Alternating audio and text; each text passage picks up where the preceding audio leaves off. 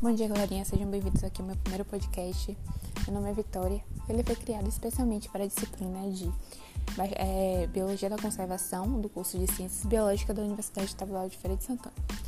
Eu gostaria de fazer um bate-papo aqui com vocês, informal mesmo, a respeito de algo que ainda é pouco conhecido, que é o uso de listas vermelhas em estratégias de conservação. Então, acredito que muitos de vocês não saibam o que são essas listas e para que elas servem.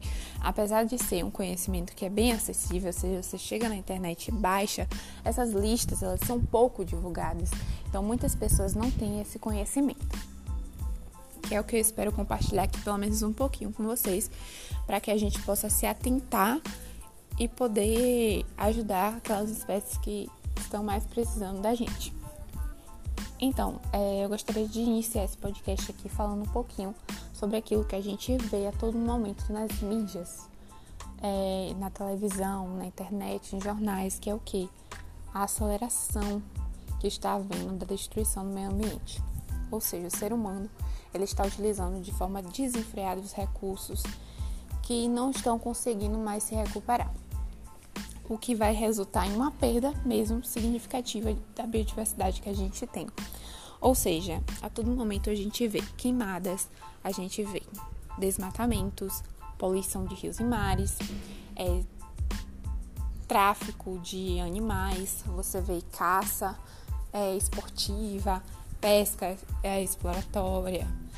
Então, tudo isso acaba causando modificações no ambiente prejudiciais a muitas espécies, ou seja, altera o, todo o seu nicho e isso faz com que elas possuam dificuldades é, em coisas básicas, por exemplo, em se alimentar, em se reproduzir, o que gera, pode gerar um declínio populacional dessas espécies e, consequentemente, uma, uma extinção mesmo, caso não seja feita alguma coisa que evite que isso aconteça.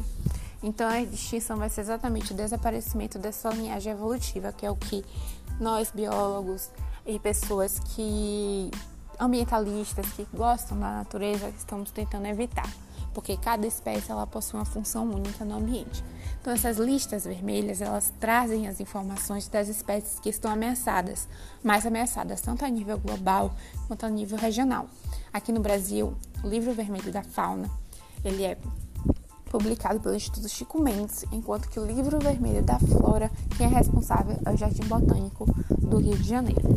Então, o que é que traz essas listas? Ela traz todo tipo, ela traz um compilado de informações sobre aqueles táxons é, que, que podem vir a estar ameaçados. Então, você, ela traz é, informações de distribuição geográfica, é, de história natural, se estão presentes unidades de conservação ou não, sobre é, informações sobre a população, é, sobre as ameaças que ela vem sofrendo, os locais maiores de ameaças e a categoria de ameaça em, onde aquela espécie está inserida. Então, existem categorias nesses livros vermelhos em que, segundo a portaria do Ministério do Meio Ambiente, são consideradas espécies ameaçadas aquelas que estão dentro de é, categoria vulnerável, em perigo, criticamente em perigo e extinta na natureza.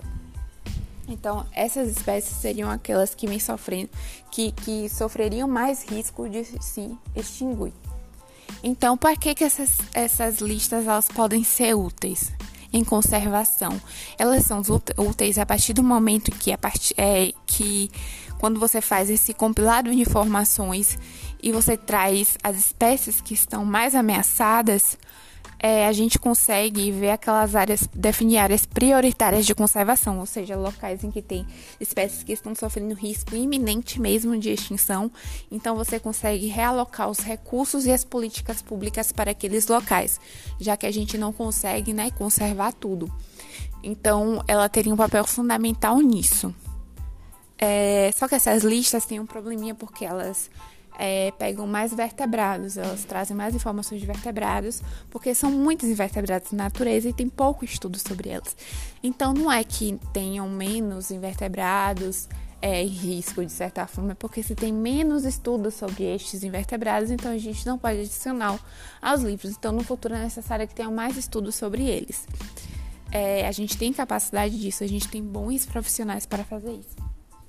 Então, no Brasil, a, maior, a estratégia, a ferramenta de conservação mais utilizada para evitar é, que as espécies ameaçadas entre extinção ainda são as unidades de conservação, né? Em que você protege o habitat para proteger aquela espécie. Só que, como a gente sabe, isso não está ajudando muito, né? Porque a gente tem pouca fiscalização, então acaba tendo invasões dessas unidades de conservação. Então é isso, gente. É, a gente precisa se atentar para esse assunto, porque a gente faz parte da natureza, a gente precisa da natureza. E é isso. Muito obrigada.